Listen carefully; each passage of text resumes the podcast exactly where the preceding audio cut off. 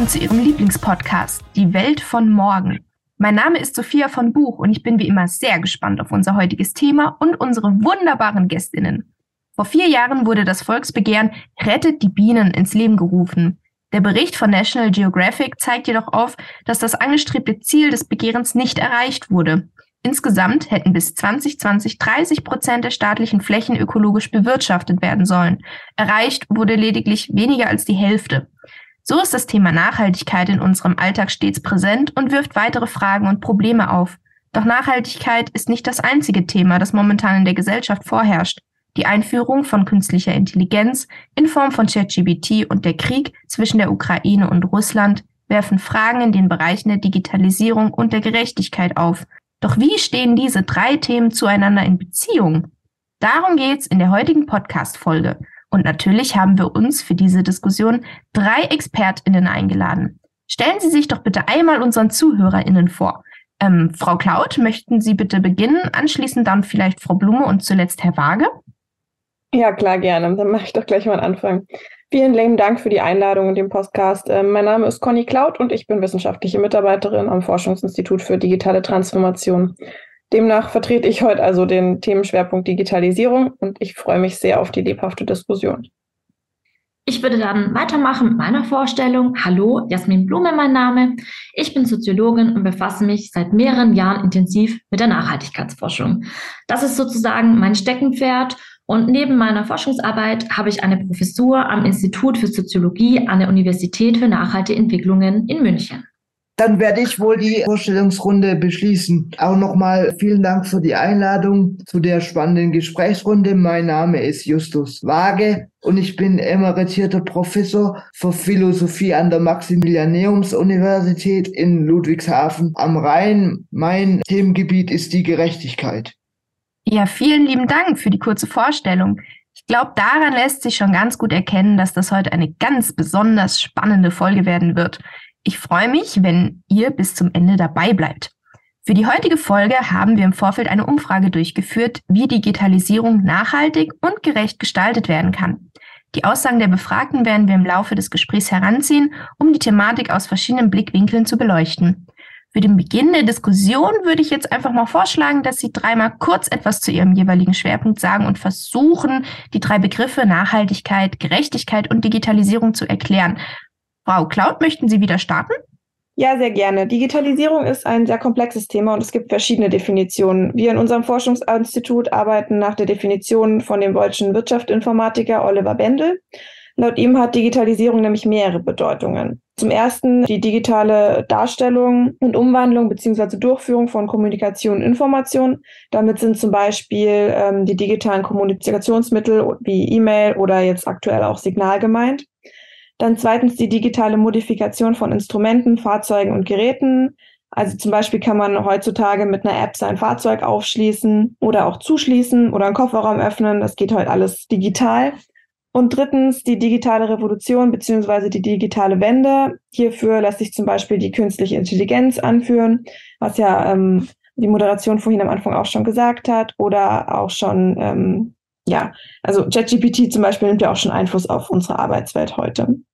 Normalerweise wird in der Wissenschaft der Begriff Digitalisierung von Digitalität abgegrenzt. Es wird davon Digitalisierung eben dann gesprochen, wenn es um den dritten Punkt, also den digitalen Wandel geht und die Perspektive dabei auf dem Technischen liegt. Von Digitalität ist eben dann die Rede, wenn es die Kultur betrifft und in dieser eine Veränderung erzeugt wird, also wenn die Perspektive auf der sozialen Veränderung beruht.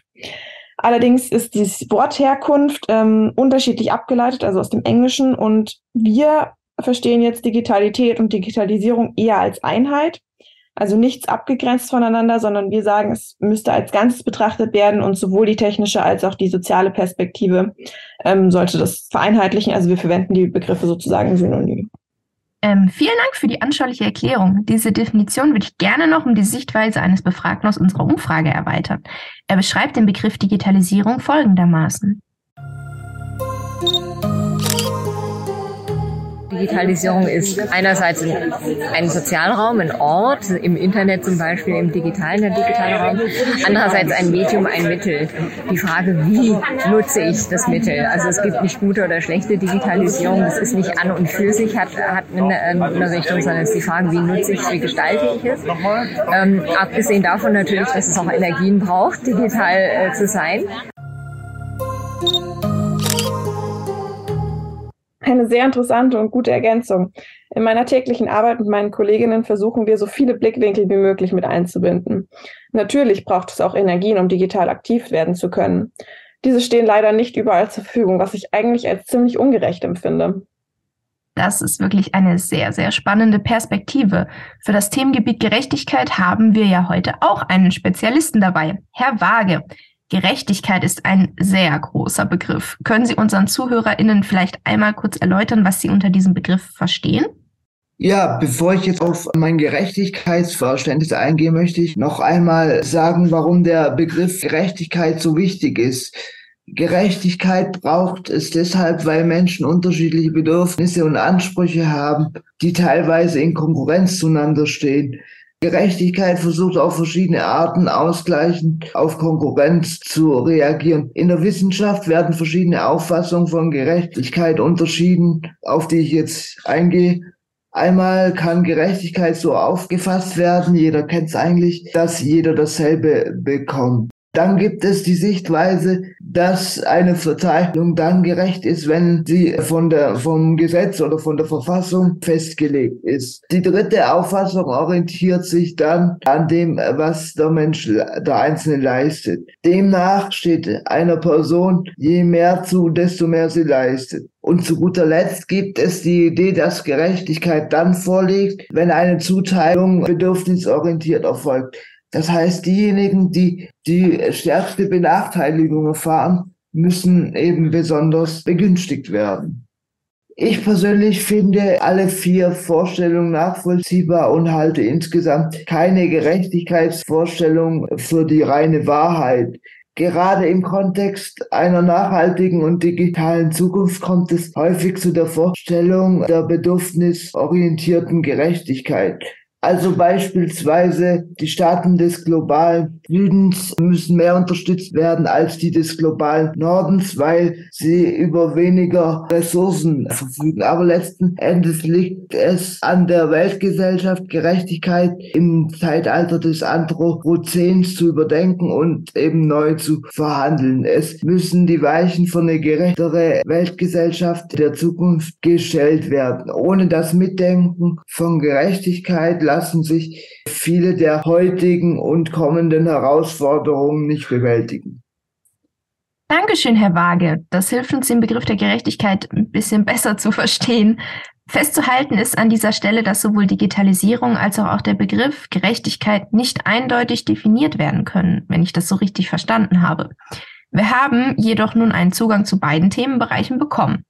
Mir stellt sich jetzt nun die Frage, was die beiden Themengebiete Digitalisierung und Gerechtigkeit noch verbindet, neben dem Aspekt der Energieverteilung. Hm, da würde ich ganz gern kurz drauf eingehen, wenn ich darf. Ähm, zuerst möchte ich kurz vorwegnehmen, diese Frage kann ich nicht endgültig beantworten. Mein Forschungsteam beschäftigt sich schon seit Jahren wirklich mit dieser Fragestellung. Feststeht ist aber, ähm, dass die Digitalisierung bessere Chancen bringen sollte für alle. Damit ist zum Beispiel der soziale Aufstieg gemeint. Bislang gibt es jedoch keine ausreichenden quantitativen Daten, ob digitale Tools und die Verarbeitung von Bildungszugängen auf dem Gebiet zu mehr Chancengerechtigkeit führen. Also da müssen wir noch ein bisschen forschen. Viele, aber noch lange nicht alle besitzen heutzutage ein Smartphone, bekommen Zugang zum Internet. Ganz interessant ist hier auch die, die 21-Studie, die ähm, gerade mit ganz aktuellen Ergebnissen von 2022 erschienen ist. Laut der herrscht nämlich, äh, herrscht nämlich eine digitale Spaltung der deutschen Gesellschaft immer noch vor. Was aber positiv zu erwähnen ist, ist, dass die Zahl der Offlinerinnen stetig sinkt. Also vielleicht können wir das irgendwann erreichen, dass da keine Offliner mehr, dass es keine Offliner mehr gibt. Allerdings sollte bei der Frage ähm, nach der tatsächlichen Nutzungskompetenz die Frage sollte nicht vernachlässigt werden. Ja, da kann ich nur zustimmen. Die Digitalisierung bringt sowohl eben Gewinnerinnen als auch Verliererinnen hervor. Das gilt natürlich auch für den Arbeitsmarkt. Unternehmen können die Digitalisierung natürlich zu ihren Nutzen bekommen und Geschäftsmodelle etablieren. Dadurch entstehen Arbeitsplätze. Auf der anderen Seite werden einige Branchen schrumpfen und komplett wegfallen, sodass auch die Arbeitnehmenden hier eben in prekäre Situationen kommen. Problematisch wird es vor allem dann, wenn Arbeitnehmende nicht über die nötigen Qualifikationen für die neuen entstandenen Jobs verfügen oder nicht gewillt sind, sich die anzueignen. Das hat man ja oft jetzt, wenn ein, ein, eine Arbeit irgendwie erneuert oder auch digitalisiert wird, wenn es da neue Standards gibt. Dann stehen ihnen noch fachfremde Jobs zur Verfügung, für die sie meist dann überqualifiziert sind oder sie rutschen in die Arbeitslosigkeit. Auch hier stellt sich also die Frage nach der Gerechtigkeit, diesmal eben in der ökonomischen Hinsicht. Also das bedeutet, wenn ich das jetzt kurz zusammenfasse, dass durch Digitalisierung ein sozialer Aufstieg ermöglicht werden könnte, es ist jedoch trotzdem schwierig, diesen gerecht zu gestalten, da es, wie Sie es gesagt haben, Herr Waage, immer VerliererInnen und GewinnerInnen in diesem Kontext geben wird. An dieser Stelle finde ich es sehr passend, die Aussagen der Umfrageteilnehmenden diesbezüglich einmal anzuhören. Wir wissen viel noch nicht, aber wir wissen, dass quasi die Kompetenz, selber Digitalität oder ähm, äh, Impact ähm, zu gestalten ähm, für, für Digitales viel mehr an Kompetenz befördert, als eben einfach nur Medien zu nutzen und ähm, einzusetzen. Insofern denke ich, da hat soziale Arbeit einen großen Beitrag. Aber natürlich, denke ich, kann man über Digitalisierung auch viele Prozesse äh, im Sinne von Ressourcen schonend äh, nachhaltiger gestalten. Und gerecht, ja. Es ist halt auch das Problem, dass sich nicht jeder einen Laptop leisten kann, nicht jeder ein Endgerät leisten kann. Aber es hat fast jeder ein Smartphone, also in dem Sinne finde ich das okay. Ich wüsste jetzt nicht, ich meine, man kann jetzt keine Laptops oder Smartphones rausgeben. Also muss man eher über den, über den Weg der Software gehen. Deswegen glaube ich, wenn, dann müsste man digitale Tools so anbieten, dass jeder darauf aufmerksam gemacht wird und du aber auch allen Leuten quasi Hilfestellungen anbietest, wie sie damit umgehen und darauf zugreifen können, bzw. bedienen können.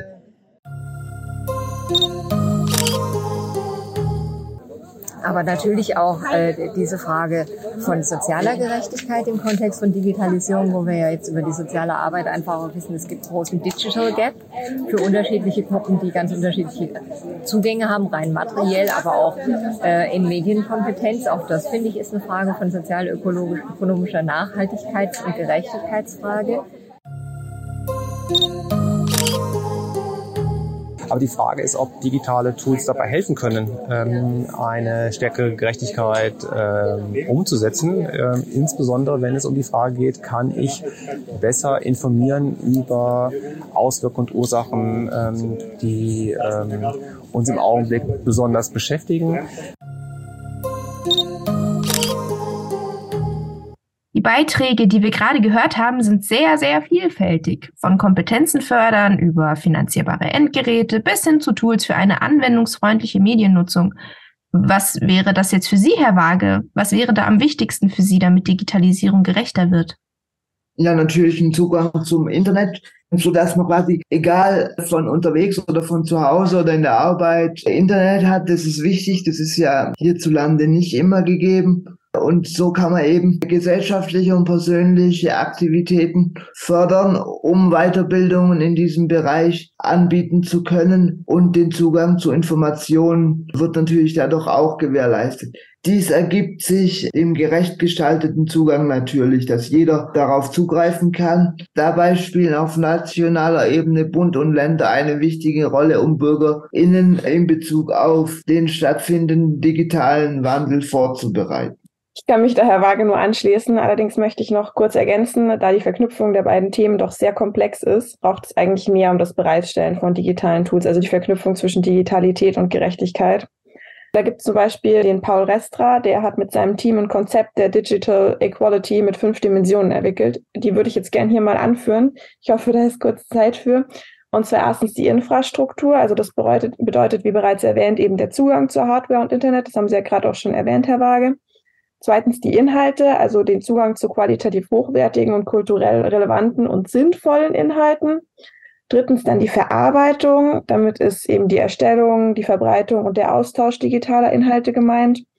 Viertens die Unterstützung, also das, das Wissen darüber, wo ich Unterstützung erhalten kann. Und ähm, kommen wir zum letzten Punkt der Forschung. Damit ist gemeint, dass man einen Zugang zu Forschung erhält, um die sich eben mit dem Thema der Anwendung digitaler Technologien beschäftigt. Das heißt, wenn ich das jetzt richtig verstanden habe, dann gibt es also die Infrastruktur, die Inhalte, die Verarbeitung, die Unterstützung und zu guter Letzt die Forschung. So kann eine Gleichberechtigung im digitalen Bereich stattfinden? Ja, genau, mit den fünf Dimensionen. Super. An dieser Stelle wollen wir kurz sehen, was die Umfrageteilnehmenden zu dieser Thematik zu sagen hatten. Demnach sind für eine gerechte Digitalisierung wichtig gemeinsame erarbeitete Regeln und Grundsätze, digitale Tools, weil sie mehr oder andere Teilhabechancen bieten. Der Vorteil ist auch, sie sind zeit- und ortsunabhängig. Alle müssen gleiche Voraussetzungen haben, was Endgeräte und WLAN angeht. Die Beiträge der Umfrageteilnehmenden betonen nochmals die Aspekte, die bereits die ExpertInnen Frau Klaut und Herr Waage zuvor angebracht haben. Nachdem wir nun über die Verbindung zwischen Digitalisierung und Gerechtigkeit gesprochen haben, wollen wir nun unsere dritte Expertin zu Wort kommen lassen. Frau Blume, vielleicht möchten Sie ein paar Worte zur Nachhaltigkeit sagen. Der Begriff begegnet uns im Alltag ja häufig, doch was verstehen Sie eigentlich darunter? Erstmal vielen Dank. Ich freue mich, dass ich mit meinem wichtigen Thema jetzt zu Wort komme. Also zunächst mal stehen wir, also verstehen wir unter Nachhaltigkeit umgangssprachlich, wenn etwas anhaltend ist, also wenn es eine langfristige Wirkung hat. Nachhaltigkeit ist aber auch ein Konzept oder als Konzept zu verstehen, das auf die Zukunft ausgerichtet ist. Dabei ist Nachhaltigkeit nicht nur im ökologischen Sinne aufzufassen, wie man das zunächst annehmen möchte oder auch wo es weit verbreitet ist, sage ich jetzt mal, sondern es ist zusätzlich auch noch ein ökonomisches oder auch ein soziales Problem. Daran erkennen wir, dass es eine Schnittmenge gibt zu unterschiedlichen Themenkomplexen in Bezug auf Nachhaltigkeit. Wenn wir zum Beispiel dann auch über Digitalisierung oder Gerechtigkeit sprechen. Genau das ist aber auch, ähm, was sozusagen das Dilemma der Nachhaltigkeit so ähm, bezeichnet wird in der, in der Wissenschaft.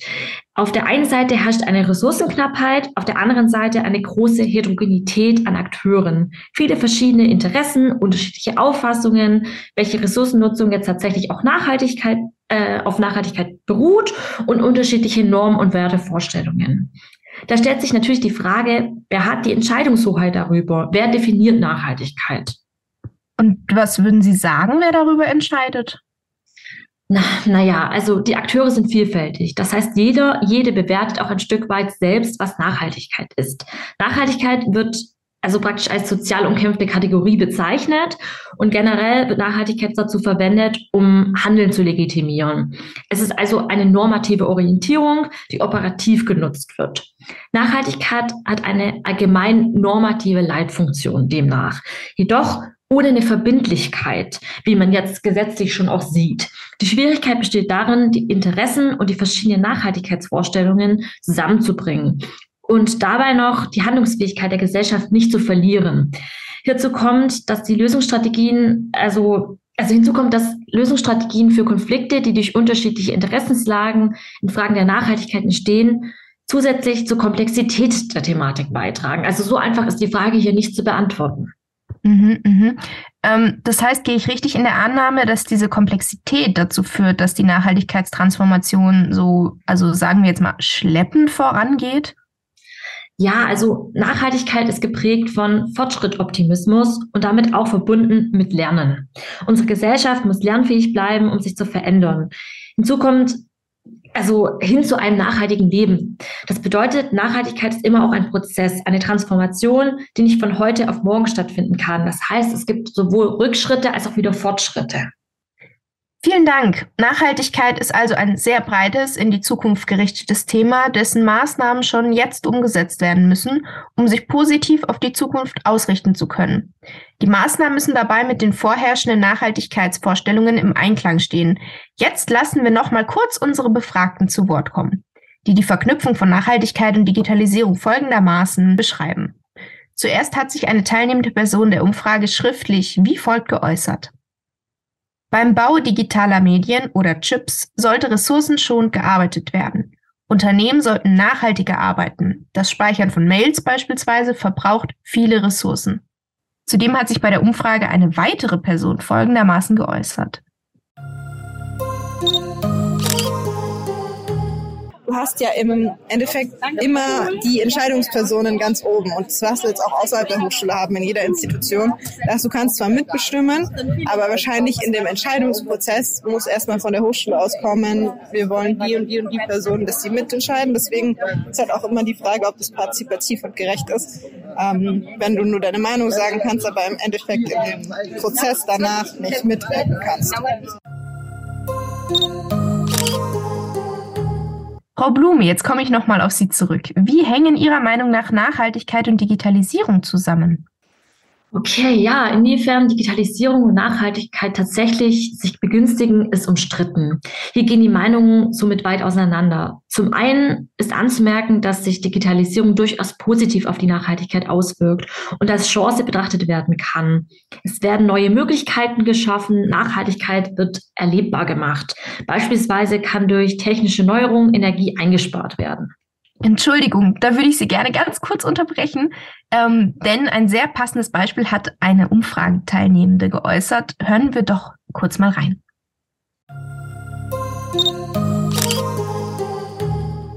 Also wie kann Nachhaltigkeit digital sein? Jetzt vielleicht einfach nur ein Beispiel, weil das Thema ist ja so groß. Aber wenn wir zum Beispiel drüber nachdenken, wie kann ich ein Smart Home gestalten, dass eben die Heizung dann angeht, bevor ich heimkomme und nicht schon den ganzen Tag laufen muss. Oder ich kann meine Bewässerungssysteme im Garten irgendwie smart steuern durch digitale Technologien. Dann kann es ein Treiber für Nachhaltigkeit sein.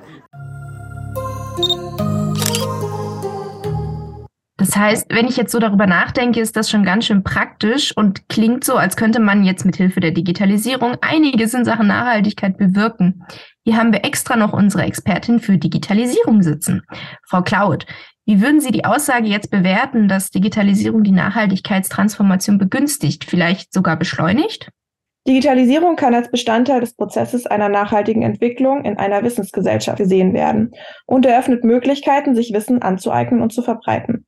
Zugleich ist sie ein Werkzeug zur Generierung von neuem Wissen als Grundlage für eine nachhaltigkeitsorientierte Transformation. Um eine nachhaltige Entwicklung zu gewährleisten, braucht es eine Neuorganisation der Wissensbestände selbst und ihrer Verfügbarkeit. Demnach würde ich schon sagen, dass die Digitalisierung die Nachhaltigkeitstransformation beschleunigen kann. Hierbei kommt es jedoch immer auf die Zielsetzung an. Wenn wir jetzt sagen, dass alle Personen Zugang zum Internet haben sollten und über digitale Endgeräte verfügen, so entspricht dies nicht unbedingt dem Ziel der Ressourcenschonung. Vielen Dank, Frau Claude. Sie haben jetzt Bezug auf die positiven Seiten der Digitalisierung auf Nachhaltigkeit genommen. In der Umfrage wurde jedoch auch die negative Seite in Bezug genommen. So fragte zum Beispiel eine teilnehmende Person Folgendes. Abgesehen davon natürlich, dass es auch Energien braucht, digital äh, zu sein, was aber auch schon eine Frage wäre. Also es wäre sozusagen, glaube ich, viele Fragen, aber eine wäre sozusagen der rein materielle äh, von Digitalisierung. Was kostet es an Energie? Was kostet es an Ressourcen? Ähm, wie kann ich das gestalten? Wie kann ich es vielleicht auch ökologisch nachhaltig Energie nutzen? Frau Blume, Sie sprachen zuvor schon davon, dass sich die Digitalisierung nicht ausschließlich positiv auf die Nachhaltigkeitstransformation auswirkt. Vielleicht könnten Sie darauf noch in Bezug auf die Aussage unseres Umfrageteilnehmenden noch näher eingehen. Ja, an dieser Stelle muss ich der positiven Illusion von Frau Cloud oder teilweise von vielen Menschen, unter anderem auch den, bestimmt auch den Teilnehmern der Umfrage, Einhalt bieten. Also, ähm, und da Dinge auch richtig stellen. Natürlich kann Digitalisierung die Nachhaltigkeit, Transformation beschleunigen. Jedoch wird hier von Seiten der Wirtschaft oftmals vorschnell gehandelt und auch ich sage jetzt mal vergessen, dass die Digitalisierung und auch insgesamt technische Innovationen kein, kein Allheilmittel oder keine Wunderwaffe sind. Auch hier muss man sich mit der nachhaltigen Nutzung, Entsorgung und sozialen Aspekten der Nachhaltigkeit auseinandersetzen. Es benötigt keine Modernisierung, sondern eine Transformation. Und dies geht nicht bloß über den Einsatz von neuen Technologien. Der negative Aspekt der Digitalisierung ist ganz klar, wie vorher auch schon angerissen wurde, dass durch technische Geräte viel Energie verbrauch auch verbraucht werden und dass Websites Strom benötigen. Wird der Strom nicht nachhaltig erzeugt, entstehen Emissionen. Genauso auch, wenn Technologien eingesetzt werden, die dann später schlecht entsorgt werden können. Das muss alles mitgedacht werden. Es ist also wichtig, darauf zu achten, wo der Strom herkommt oder auch wo ähm, te also Technologien entsorgt werden. Der ökologische CO2-Fußabdruck lag 2020 durchschnittlich bei 12 Tonnen pro Kopf pro Jahr laut dem Öko-Institut. 0,85 Tonnen entfielen dabei allein auf Informationstechnologien. Also das muss man sich einfach auch mal vor Augen führen. Die digitale CO2, also der digitale CO2-Fußabdruck von durchschnittlich 849 Kilogramm pro Kopf pro Jahr setzt sich aus der Nutzung und der Herstellung digitaler Endgeräte, der Rechenleistung, die dafür benötigt wird für den Betrieb und den sozialen Netzwerken zusammen. Es muss, muss natürlich darauf geachtet werden, wie die Digitalisierung und die technischen Notwendigkeiten also dann verbunden sind und wie das auch finanziert wird. Also es ist sehr, also was sehr ganzheitliches zu sehen. Dankeschön. Frau Glaud, ich sehe, Sie würden hier gerne noch einmal einhaken. Ich komme später auf Sie zurück, denn ich würde jetzt allerdings in Anbetracht der Zeit gerne fortfahren. Ähm, vielleicht gibt es zu einem späteren Zeitpunkt oder in einem weiteren Podcast zu den zukünftigen der Nachhaltigkeit nochmal die Möglichkeit, darauf einzugehen. Frau Blume, Sie haben es eben schon angerissen mit den technischen Notwendigkeiten. Welche Ressourcen werden denn benötigt? Nun ja, auf der einen Seite findet durch Digitalisierung eine Einsparung von Ressourcen statt. Auf der anderen Seite ein Mehrverbrauch. Durch die Nutzung technischer Geräte steigt der Bedarf an seltenen Erden, Lithium, Kupfer und so weiter und so fort. Hinsichtlich des Ressourcenverbrauchs und der schädlichen Ressourcen äh, stehen sich Nachhaltigkeit und Digitalisierung eher entgegen. Betrachten wir den Aspekt der Einsparungen, verfolgen beide natürlich ähnliche Ziele. Es gibt beispielsweise auch schon Ansätze, das muss ich auch zur Verteidigung anbringen, wie Energie bei der Erstellung und Nutzung digitaler Tools eingespart werden können. Teilnehmende unserer Umfrage haben hierzu ein paar Ideen, die uns vielleicht, liebe Zuhörerinnen und Zuhörern, helfen, diese abstrakten Themen etwas zu veranschaulichen. Lasst uns doch mal reinhören, was zum Thema Digitalisierung und Nachhaltigkeit noch alles gesagt wurde. Auf der Hochschule ist gerade ein bisschen einfacher. Ähm, dass du zum Beispiel sagen würdest, wie kann Nachhaltigkeit da digitaler gestaltet werden, dass du halt zum Beispiel auf der Hochschul-App äh, eine Umfrageform einrichtest, wo alle Studierenden, Gastpersonen, also die hier quasi einfach zu Besuch zur Hochschule kommen oder Dozenten halt ähm, ihre Meinung eintragen können, ähm, was verbessert werden könnte und das vielleicht auch noch priorisieren oder so. Ähm, oder dass man die Website benutzt oder über das WLAN zugreifen kann, dass man da bestimmte digitale Formate benutzt. Also man kann ja über Plattformen, was es jetzt schon gibt, so Tauschbörsen beispielsweise, also beispielsweise ich benutze viel so äh, so Vinted, sowas, wo man einfach ähm, sich die Anziehsachen austauschen kann. Hm. Dann gibt's ja auch mehrere, also mehrere Plattformen, wo man füreinander kocht oder dass man das so gestaltet, dass man keine Lebensmittel wegschmeißen muss, beispielsweise. Lebensmittelverschwendung geht gar nicht da sollte man definitiv sowas wie Too Good To Go, die ganzen Food-Saving-Vereine mehr unterstützen. Ähm, in Verbindung mit Digitalität kann man bestimmt eine App irgendwie erstellen, die mit einem Verteiler verbunden ist, der Foodsafer, der es auffüllt. Zu der Frage Nachhaltigkeit und Digitalisierung zusammenbringen war es ganz cool, wenn man irgendwie eine App entwickeln könnte, die mit verschiedensten Verteilern zusammenarbeitet, ähm, wo der Foodsafer, der in einem Supermarkt gerettete Lebensmittel geholt hat, da reinbringt, ein Foto macht, das irgendwo auflistet. Wichtig ist nur dabei, es muss schnell gehen. Es darf niemals kompliziert sein, weil dann macht es kein Mensch.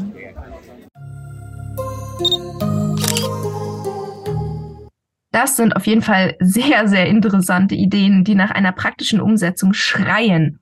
Nun haben wir uns viel über Technik unterhalten, aber hinter jeder Maschine steht ein Mensch, der sie erfunden hat. Was bedeutet der Nachhaltigkeitsgedanke für das gesellschaftliche Miteinander?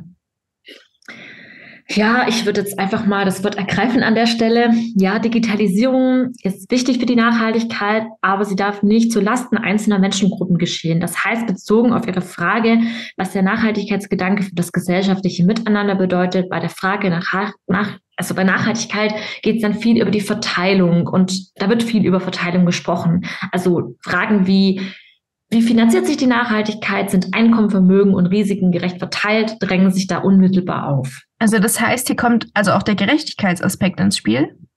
Korrekt. Also da würde ich mal Herr Waage jetzt auch zuvorkommen. Nachhaltigkeit hat immer auch eine soziale Komponente. Technische Mittel sind wichtig und notwendig, um mehr Nachhaltigkeit in der Gesellschaft zu etablieren, aber das ist nicht ausreichend. Entscheidend ist, wie Menschen ihr Verhalten verändern, welchen Stellenwert Nachhaltigkeit in der Gesellschaft hat und zu welchem Aufwand man bereit ist, um nachhaltig zu leben.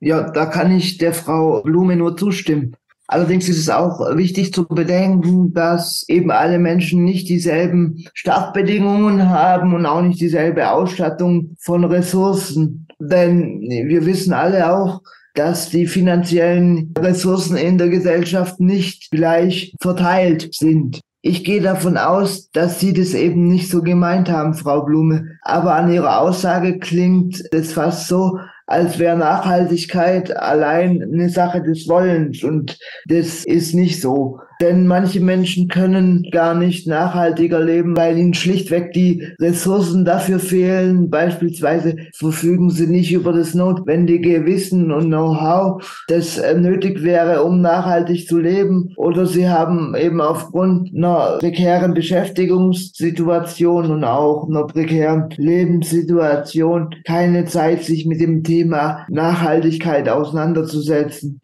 Nachhaltiger Lebensstil kann also so erreicht werden, wenn die Verteilung beziehungsweise die Ausstattung von den Ressourcen gerecht erfolgt. Ja, also wir sehen, dass Nachhaltigkeit und Gerechtigkeit nun sehr stark miteinander verbunden sind. Sie sprachen gerade von einer gerechteren Ressourcenverteilung. Wie kann das gelingen oder kann es überhaupt gelingen? Ja, wichtig dabei zu bedenken ist, dass Gerechtigkeit eben in äh, vielerlei Hinsicht gedacht werden muss. Ein muss eben Gerechtigkeit global gesehen werden und eben nicht nur auf ein Land beschränkt werden. Und äh, auch wenn es so banal klingt, das ist trotzdem eine Mammutaufgabe, denn wer bestimmt eigentlich, was gerecht ist und wer sorgt dafür, dass eine gerechte Verteilung eben stattfindet. Schon national wird im Kontext von Nachhaltigkeit häufig darüber diskutiert oder auch gestritten, ob Maßnahmen gerecht sind eine Einigung auf ein gemeinsames Gerechtigkeitsverständnis auf globaler Ebene zu erzielen, ist auch nicht so einfach. Gerade auch deshalb, weil es eben keine Weltregierung und auch kein international verbindlichen Gremien gibt, Außerdem würde das beispielsweise auch bedeuten, dass das Vermögen umverteilt werden muss. Allein in den Jahren von 1988 bis 2008 entfielen nämlich 44 Prozent des Einkommenszuwachses auf die reichsten 5 Prozent. In diesem Zusammenhang ist es wichtig, dass 10 Prozent der einkommensstärksten Weltbevölkerung 45 Prozent der weltweiten Emissionen zu verantworten haben, während die einkommensschwächsten 50 Prozent der Weltbevölkerung gerade mal 13 Prozent der Emissionen verursachen.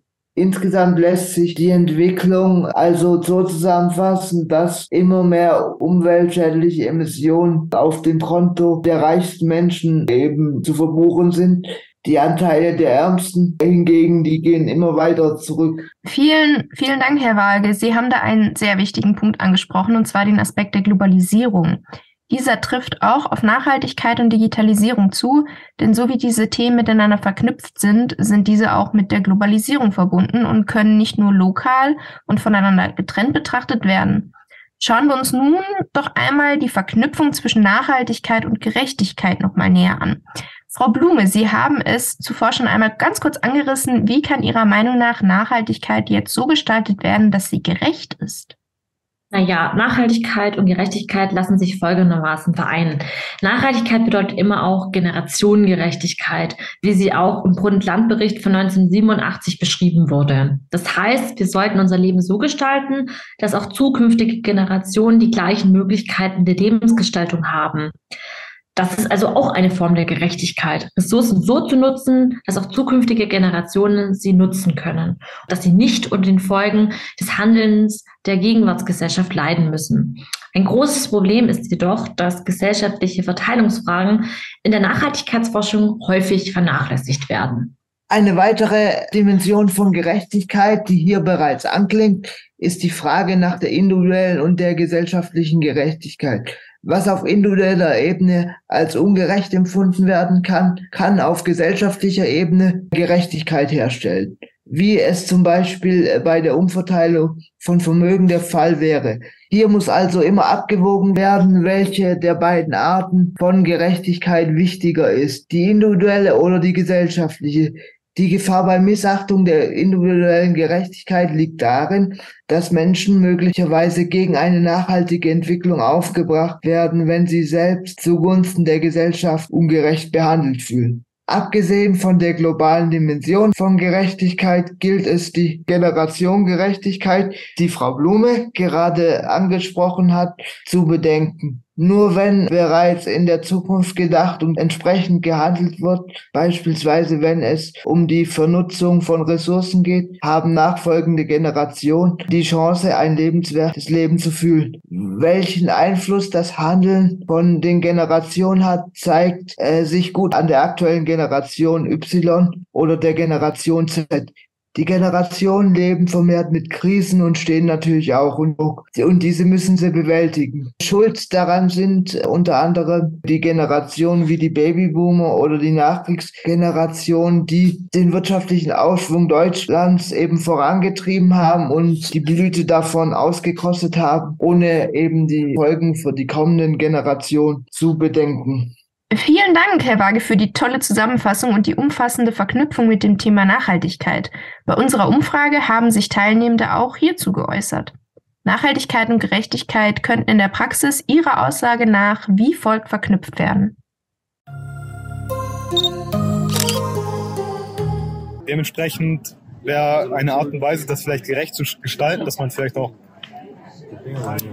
günstigere Lebensmittel anbietet, gerade in Stadtbezirken, wo es halt eben Probleme gibt, die finanziellen Ressourcen aufzubringen. Weil man aber auch sagen muss, also das, da sehe ich halt auch oft so ein bisschen so ein Problem gewissermaßen, weil was da halt oft auch vergessen wird, ist, dass halt so welche Themen gar keinen Platz einnehmen in der Lebensrealität von manchen Leuten, wo dann teilweise irgendwie geschaut werden muss, dass man über die Runden kommt, dass man seine drei Kinder versorgen kann und teilweise so viel arbeitet, dass man nicht mal mehr Zeit hat, irgendwie genug zu schlafen. Muss natürlich darauf achten, dass Nachhaltigkeit nicht nur für die Reichen ist, also nicht nur die, die sich Bio-Lebensmittel leisten können oder die, die sich die nachhaltige Kleidung leisten können, sondern dass man möglichst an vielen Stellen es so gestalten kann, dass es eben auch sozial gerecht ist und dass alle davon profitieren können. Und ich glaube, da haben wir noch viel, viel Arbeit vor uns auf dem Gebiet. Hier würde ich gerne noch einmal kurz einklinken. Gerade das ist ein wichtiger Punkt, an dem wir ansetzen sollten. Nachhaltigkeit darf kein Privileg sein, das nur für bestimmte Gesellschaftsgruppen zugänglich ist. Wie Sie es, Herr Waage, zuvor schon kritisiert haben. Nachhaltigkeit ist momentan oftmals noch explodierend. Beispielsweise, wenn die Menschen ausgeschlossen werden, die sich, wie eben schon angesprochen, eine nachhaltige Lebensführung nicht leisten können. Wir sprechen hier von ökologischer Distinktion. Eine gesellschaftliche Grenzziehung, Identitätsfindung durch Ausgrenzung anderer. Und diese Grenzziehung geschieht kulturell, durch Wissen, das man hat oder eben nicht hat. Sozioökonomisch durch die materielle Überlegenheit bestimmter sozialer Schichten. Man kann sich nachhaltige Produkte leisten oder man kann sie sich eben nicht leisten. Und zuletzt auch moralisch. Eine nachhaltige Lebensführung als Vorbild, verantwortliches Handeln etc. Ja, vielen Dank, Frau Blume, für den wertvollen Beitrag. Wir sprachen zuvor schon von Wissensverbreitung, also dass Wissen wichtig ist für die Nachhaltigkeitstransformation. Wäre es nicht sinnvoll, wenn wir sagen, wir müssen bei der Bildung ansetzen? Auch hierzu wurde bei unserer Umfrage Stellung genommen. Digitale Nachhaltigkeit sollte mehr thematisiert werden in der politischen Bildung. Frau Blume, wie sehen Sie das? Ich würde sagen, ja und nein. Bildung ist wichtig. Das ist unbestreitbar. Gebildete Menschen legen Wert auf Nachhaltigkeit. Sie schätzen sich auch selbst als nachhaltig lebende Menschen ein. Interessanterweise brauchen Menschen mit einem höheren Bildungsabschluss aber auch mehr CO2 als Menschen mit einem niedrigen. Das bedeutet, dass Bildung zu einer Lebensweise führt, die einen großen Fußabdruck hinterlässt. Die Vermutung liegt nahe, dass nicht der höhere Bildungsgrad für den höheren Energieverbrauch verantwortlich ist, sondern vielmehr das höhere Einkommen, welches meist aus höherer Bildung resultiert. Veranschaulichen wir uns also eine Wirkungskette, würde das bedeuten, mehr Bildung führt zu mehr Geld und dies wiederum führt zu mehr Konsum. Frau Blume, das tut mir jetzt leid, dass ich da einhaken muss. Aber so wie Sie das darstellen, drängt sich mir die Frage auf, ob dann überhaupt ein höherer Bildungsgrad für alle Menschen erstrebenswert ist. Schließlich würde auch der ökologische Fußabdruck vieler Menschen steigen. Außerdem stört mich, dass Sie nur Nachhaltigkeit auf der individuellen Ebene in den Blick nehmen und nicht die systemische Ebene beachten. Es kann nicht alles an nachhaltige Transformation auf den oder die einzelne Ende abgewälzt werden. Auch den Fokus auf dem ökologischen Fußabdruck finde ich nicht so glücklich, weil das eine sehr eindimensionale Betrachtung des Nachhaltigkeitsbegriffs ist. Dem muss ich widersprechen. Beziehungsweise, da haben Sie mich definitiv falsch verstanden, Herr Waage. Bildung ist natürlich erstrebenswert. Ich sehe im Zugang zu Wissen auch einen Zugang zur Nachhaltigkeit. Denn ohne Bildung können sich Menschen ja gar nicht bewusst für oder gegen ein nachhaltiges Leben entscheiden. Wie eben vorher ausgeführt, besteht die Vermutung, dass das höhere Einkommen zu höherem Energieverbrauch führt, wobei unter anderem auch Bildung Einfluss auf die Einkommenshöhe hat. Auch der ökologische Fußabdruck und in diesem Kontext des einzelnen Individuums ist keinesfalls der Fokus meiner Arbeit. Als Soziologin betrachte ich Nachhaltigkeit als gesellschaftliches Phänomen. Auch wenn Nachhaltigkeit im Hinblick auf die begrenzten Ressourcen auch zum Handlungsproblem für den Einzelnen oder die Einzelne wird, wie dieser oder diese mit seinem oder ihrem subjektiven Ressourcen umgeht, muss das Thema dennoch oder gerade deswegen strukturell betrachtet werden. Das heißt, wir stellen fest, die Rolle der Bildung und der Nachhaltigkeitsdiskussion kann durchaus kontrovers aufgefasst werden. In puncto Wissen hat sich auch eine teilnehmende Person unserer Umfrage geäußert. Ich glaube, natürlich ist das eine die Information, ja, Informationsgrundlage, also das Wissen. Ja, aber Wissen alleine, glaube ich, würde nicht hinreichend sein, ja, um einen Wandel zu befördern, sondern Anreize natürlich, die da auch ähm, zu erfolgen haben. Frau Klaut, Sie sind ja die Expertin bezüglich der Digitalisierung. Wie würden Sie den Begriff der Bildung mit Ihrem Themenschwerpunkt verknüpfen? Ähm, es können drei Thesen aufgestellt werden, die grundlegende Perspektiven und Annahmen im Kontext von Bildungsgestaltung in einer Kultur der Digitalität und Nachhaltigkeit darstellen. Also zum ersten zielt sie darauf ab, ihre Partizipationsmöglichkeiten zu erweitern. Zum zweiten sollte es in Lehr- und Lernsituationen die ähm, Partizipationsorientierung und ein zentrales didaktisches Prinzip gebildet werden. Und drittens zur systematischen Verankerung braucht es gesamtinstitutionelle Entwicklungsprozesse. Je häufiger also eine Kompetenzentwicklung im Bereich der digitalen Medien stattfindet, desto größer ist die Möglichkeit, in Diskursen zum Beispiel zum Thema Nachhaltigkeit teilzunehmen. Die Besprechung wichtiger Fragen zu einer nachhaltigen Entwicklung findet nämlich auch in sozialen Netzwerken und über digitale Plattformen statt. So wurden eben auch beispielsweise Protestbewegungen in Bezug auf den Klimawandel in den sozialen Medien geteilt oder auch Sachinformationen bezüglich der globalen Erwärmung öffentlich gemacht. Natürlich braucht es dafür digitale Kompetenzen, um mit der Vielfalt an öffentlichen Angeboten umzugehen, sie zu bewerten und einschätzen zu können. Danke, Frau Klaut. Digitale Nachhaltigkeit und Gerechtigkeit werden durch den Fokus auf digitale Bildung und umweltbewusstes Design erreicht. Die Verknüpfung der beiden Themen würde nun eine Teilnehmerin folgendermaßen beschreiben. Dies bedeutet, allen Menschen den Zugang zu digitalen Ressourcen zu ermöglichen. Dies müsste natürlich auch unter dem Aspekt der Gerechtigkeit betrachtet werden. Herr Waage, was meinen Sie denn dazu? Ich erlaube mir, die beiden Begriffe zusammenzuführen und auf die Bildungsgerechtigkeit zu sprechen zu kommen. Die Frage nach Bildung und Gerechtigkeit gipfelt in der Frage der Forderung nach Bildungsgerechtigkeit. Die Frage ist so interessant, weil sie einerseits nach Gleichheit, andererseits nach Gerechtigkeit fragt. Sie macht damit ein ganz grundsätzliches Spannungsfeld auf, in dem sich der Gerechtigkeitsbegriff bewegt. Die Frage, wie viel Ungleichbehandlung gerechtfertigt ist, um Gerechtigkeit herzustellen und wann der Zustand legitimer Gerechtigkeit erreicht wird.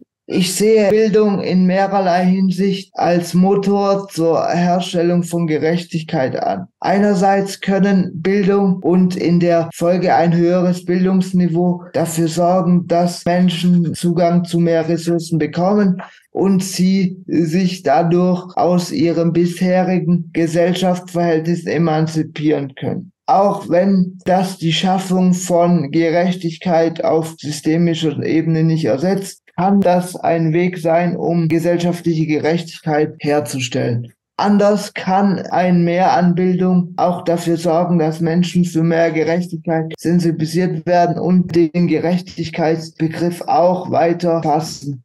Allein eine solche Sensibilisierung kann auch schon bewirken, dass mehr auf eine gerechtere Gesellschaft hingewirkt wird. Herr Waage, vielen Dank für diesen Beitrag. Sie thematisieren die Ungleichheit. Frau Blume, vielleicht könnten Sie an dieser Stelle anknüpfen. Und des Weiteren stellt sich natürlich die Frage nach der gerechten Umsetzung von Nachhaltigkeit. Für alle Menschen, nicht nur für die, die es sich leisten können. Ja, soziale Ungleichheit führt zu einer Verschärfung ökologischer Probleme. Gerechtigkeit und Nachhaltigkeit müssen zusammengedacht werden, weil sie in Abhängigkeit zueinander stehen. Das ist meines Erachtens nach ein ganz klarer Kritikpunkt an der Nachhaltigkeitsdebatte. Hier wird soziale Ungleichheit oft ausgeklammert, was überhaupt nicht lösungsorientiert ist. Des Weiteren denke ich, dass der Abbau des Sozialstaates und die Reduktion von marktregulierenden Maßnahmen die kapitalistische Expansion verstärkt. Das belastet die Natur und das Ökosystem. Kapitalismus geht zulasten der Nachhaltigkeit. Deswegen plädiere ich für eine Umverteilung von Macht und Wohlstand. Es dürfen nicht immer dieselben Menschen sein, die die Kosten der Nachhaltigkeit bzw. die Kosten der Zerstörung durch den Kapitalismus tragen. Privateigentum halte ich dann fehlerhaft, wenn es zu einem systematischen oder zu einer ungerechten Aneignung führt. So, an dieser Stelle muss ich leider unterbrechen. Eine spannende Diskussion, wirklich. Und noch mehr offene Fragen, wie die Welt von morgen aussehen wird. Wir halten fest, es gibt noch viel zu tun in unserer Gesellschaft. Wer könnte diesen bereichernden Austausch besser zusammenfassen als unsere Gäste selbst? Ihre abschließenden Worte, Frau Klaut, bitte. Die Digitalisierung beeinflusst die Umwelt sowie die Lebensbedingungen auf der Erde. Sie wirkt auf das Klima ein und bringt sie in ein Ungleichgewicht. Sie sorgt sowohl für wirtschaftliches Wachstum als auch für die Spaltung der Gesellschaft. Während sie als Motor für die Transformation zur Informations- und Wissensgesellschaft dient, müssen jedoch Wege gefunden werden, um diese Spaltung zu mindern. Ich möchte mich an dieser Stelle noch einmal ganz herzlich bedanken für die Einladung. Ich habe wirklich viele spannende Aspekte mitnehmen können, die ich auch in meiner Forschungsarbeit jetzt mit einbeziehen werde. Und gebe das Wort nun an Sie, Frau Blume. Vielen Dank. Also um das Ganze jetzt so kurz zusammenzufassen, würde ich sagen, Nachhaltigkeit ist ein Prozess, der sich durch sämtliche gesellschaftliche Bereiche zieht. Wichtig ist, gemeinsam Verantwortung zu übernehmen. Das gilt für Politik, Wirtschaft, Forschung, aber auch für jede und jeden Einzelnen für uns. Und die große Schwierigkeit ist es, trotz dieser enormen Interessensvielfalt handlungsfähig zu bleiben. Das ist eine Aufgabe, die es in der Gegenwart und Zukunft zu meistern gilt. Vielen Dank auch von meiner Seite für die Einladung. Dankeschön an Sie beide. Und Sie, Herr Waage, wenn Sie möchten, erhalten Sie jetzt das Schlusswort. Gerechtigkeit ist das Prinzip, das friedvolle Zusammenleben von Gesellschaftlichen ermöglicht und das für zukünftige Fragen hinsichtlich Nachhaltigkeit, Digitalität und Bildung handlungsleitend sein muss. Gerechtigkeit fragt nach dem gleichen Nutzen für alle, damit ist sie gewissermaßen der Schlüssel zur Lösung aktueller und zukünftiger globaler Herausforderungen. Frau Klaut, Frau Blume und Herr Waage, vielen, vielen, vielen lieben Dank, dass Sie unsere Gäste waren. Es hat mir wirklich sehr viel Freude bereitet. Wir freuen uns wie immer auch über eure Kommentare und Feedback. Anregungen gerne ins Forum. Wir hören uns hoffentlich wieder in der nächsten Folge, Die Welt von morgen, in der wir das Thema Bildung für nachhaltige Entwicklung behandeln. Bis dahin eine schöne Zeit und bis bald. Danke. Tschüss. Danke, auf Wiedersehen. Danke, tschüss und Wiedersehen.